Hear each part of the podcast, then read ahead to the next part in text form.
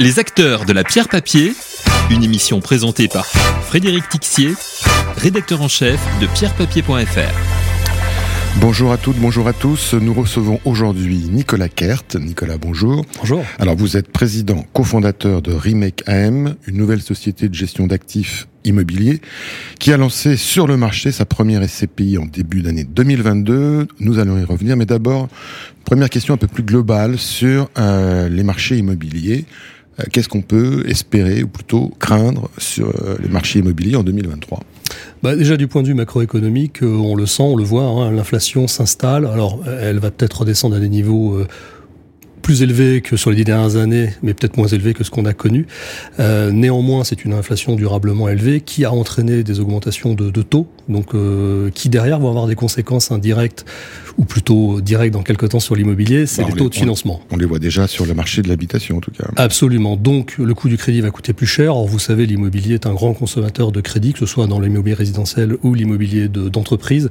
La conséquence, c'est que les investisseurs qui vont pouvoir lever un petit peu de dette, il n'y a pas de crédit crunch, hein, il y a toujours de la liquidité, simplement des, des coûts de financement plus élevés, eh bien, ils vont exiger des rendements plus élevés sur leur placement immobilier. Et la conséquence, c'est que les prix devraient s'ajuster théoriquement. Et pour expliquer aux, aux non-spécialistes, quand, euh, quand les rendements augmentent, les prix, les prix baissent. hein. Absolument. C'est ce qu'on observe aujourd'hui. On observe surtout en fait un attentisme de la part des investisseurs institutionnels.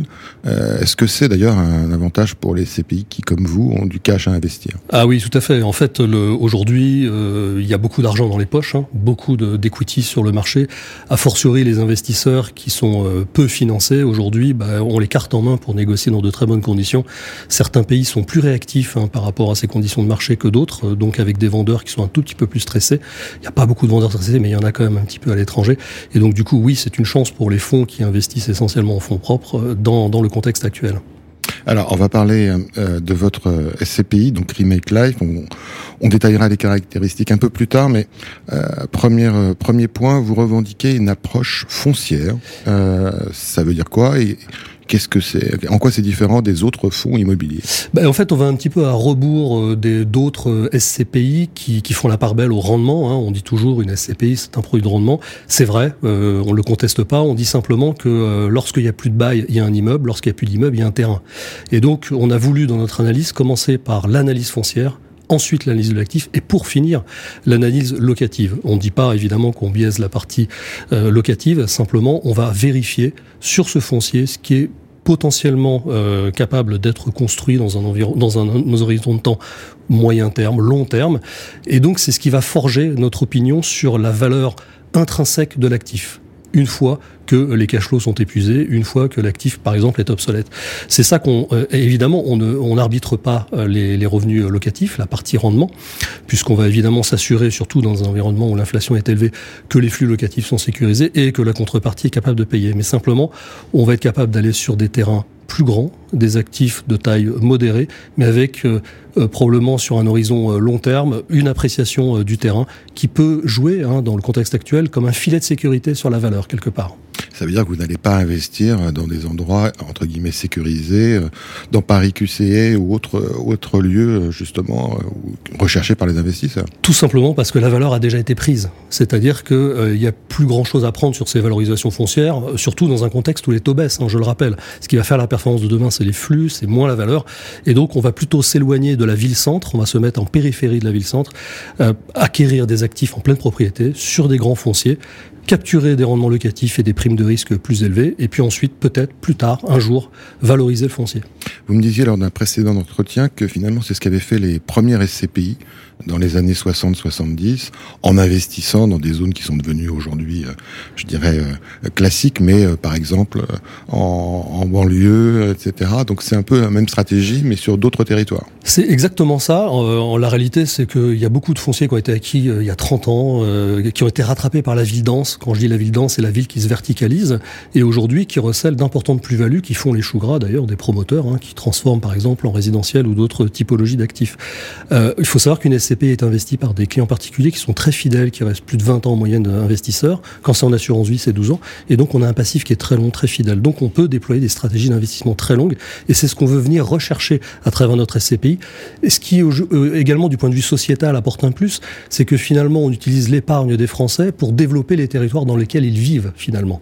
Alors justement, il y a, il y a aussi un autre, une autre approche chez Remake Life, c'est une approche sociale, euh, notamment en investissant une partie de, vos, de votre patrimoine dans des logements sociaux. Est-ce qu'il n'y a pas finalement un peu une contradiction entre ce, ce, cette approche foncière qui est finalement spéculative et euh, cette volonté sociale ou sociétale, peu importe le terme qu'on emploie? Ben, en fait, euh, chez Rimec, on veut pas opposer la performance et l'utilité. On, on, pense que les deux euh, peuvent être liés, mais euh, vous avez en partie raison. le, la valorisation foncière, c'est souvent synonyme de gentrification, et gentrification, synonyme, c'est exclusion. C'est-à-dire que dès lors que le foncier s'est valorisé, vous avez un certain nombre de, de populations localement qui n'ont plus les moyens d'acheter, parce que ça coûte évidemment trop cher, et donc elles s'éloignent de ces territoires-là, et elles s'éloignent finalement des transports publics qui ont pu être créés, des infrastructures publiques qui ont été créées. Donc c'est un petit peu dommage. Et nous, ce qu'on veut faire, c'est, on est avant tout un produit d'épargne, donc délivrer de la performance, mais à notre mesure, à notre modeste mesure, pouvoir contribuer finalement à cette mixité dans la valorisation des territoires en consacrant 10% de notre collecte à investir dans une poche sociale des actifs sociaux qui sont par exemple, mais pas seulement, des logements sociaux qu'on acquerrait euh, en nue propriété aux côtés d'un bailleur social. Vous avez déjà euh, fait des investissements dans cette poche? Absolument. Donc nous avons deux investissements qui ont été réalisés, l'un à Bordeaux, l'autre à Lyon, dans des environnements euh, denses, donc dans la ville en fait, hein, euh, et qui devrait représenter un peu plus de 6% de la valeur du fonds à la fin de l'année. On, on, y reviendra. Mais une autre question plus globalement, euh, Remake Live, comme d'ailleurs pratiquement tous les véhicules qui ont vu le jour euh, ces derniers mois, est labellisé ISR. Alors, compte tenu des enjeux, euh, est-ce que les prérequis de ce label vous semblent suffisants pour accompagner la transition écologique du secteur immobilier? Il y a beaucoup de choses à dire sur le label ISR. Il est important de noter qu'il y a un label ISR sur les valeurs euh, mobilières qui est souvent best in class et qui pose plein de questions, on est bien d'accord. Et puis, il y a un label ISR immobilier qui, généralement, est en best in progress. Ça veut dire quoi? Ça veut dire que on peut acheter des immeubles pas forcément bien entretenus, avec des déficiences, mais qu'on a l'obligation de les améliorer dans un délai de trois ans. Et c'est extrêmement coercitif. Et, la réalité, c'est que les fonds, notamment les SCPI, mais pas seulement, qui rentrent dans, dans ce chemin-là, en fait, vont devoir consacrer une partie importante, substantielle de leurs revenus et de leurs capitaux à améliorer ces immeubles. Et nous, on pense que le problème en France n'est pas tant de construire du neuf pour améliorer globalement le, les consommations énergétiques, c'est qu'il y a un énorme territoire sur le bâti ancien. Or, vu que notre positionnement est plutôt à la périphérie des grandes villes, périphérie de la ville-centre, on a plutôt affaire à du patrimoine qui mériterait d'être amélioré. Et c'est ce qu'on fait, c'est qu'on consacre une partie substantielle de nos investissements justement à améliorer ces actifs D'ailleurs, ça permet aussi de fidéliser les locataires, donc c'est pas plus mal. Alors justement, en parlant d'investissement, euh, la SCPI a été créée, je dis, en début d'année. Euh, combien est-ce qu'elle a collecté à ce jour et combien a-t-elle investi? Alors un petit regard dans le rétroviseur. On a eu notre visa en février, commercialisation en mars, label ISR en mai, assurance vie, euh, éligibilité assurance vie euh, en juin. Et donc, euh, du coup, au bout d'une dizaine de mois, nous avons collecté pas loin de 120 millions d'euros de, de, capitaux, ce qui est un, un, beau succès. Ce qui est un beau succès, oui. Absolument. Et nous avons investi, nous avons une approche opportuniste, non seulement territoriale et foncière, comme je disais, mais aussi dans différents pays d'Europe, en zone euro. Et nous serons investis à la fin de l'année, je touche du bois, puisque nous sommes en train de réaliser un certain nombre d'opérations, dans cinq pays différents à la fin de l'année, dont la France, l'Espagne, le Portugal, l'Irlande et les Pays-Bas, pour pour en fait aller chercher cette diversification géographique, toujours dans ce concept du périurbain, euh, mais euh, également aller chercher des points d'entrée, puisque vous avez des marchés qui bougent plus vite que d'autres dans le contexte actuel. Oui, c'est l'intérêt de la diversification géographique. Absolument. Alors, votre objectif de distribution annuelle, c'était 5,5%, et j'ai cru comprendre que vous seriez euh, au-dessus de cet objectif en 2022. Absolument. Donc on a calé euh, l'ensemble de nos dividendes pour l'année civile 2022. Euh, donc euh, on est en capacité de dire qu'on sera probablement sur un taux de distribution supérieur à 7%, qui s'explique bah, par un bon démarrage de nos investissements, par la saisie d'opportunités d'investissement, notamment à l'étranger en deuxième semestre, et puis aussi la capacité à investir plus vite que la fin du délai de jouissance et donc une contribution positive à la performance pour les associés qui sont déjà en place dans la SCPI. Je rappelle, comme vous le dites, que l'objectif de gestion, c'est bien 5,5 dans le temps. Oui, donc pas, pas d'attente euh, surdimensionnée pour 2023. Il oui. euh, y, a, y, a, un point important sur euh, Remake Life, on l'a pas encore dit, mais c'est que souvent comme ça qu'on vous présente, c'est que elle est euh, sans droit d'entrée. Donc ça, c'est un, un concept que vous avez expérimenté chez d'autres gestionnaires, que d'autres gestionnaires ont depuis lors adopté. Euh, ça veut dire que pour vous, l'avenir est au SCPI no cost ou low cost? Alors, euh, no cost, low cost, je pense qu'il faut pas parler en ces termes parce que la réalité, c'est qu'un gérant, pour qu'il gère bien, il faut qu'il soit payé. Euh, la deuxième chose, c'est que si vous voulez distribuer votre produit en B2B, nous sommes 100% B2B, nous ne faisons pas de B2C parce que nous considérons que le conseil en investissement est capital dans des produits euh, peu liquides comme la SCPI.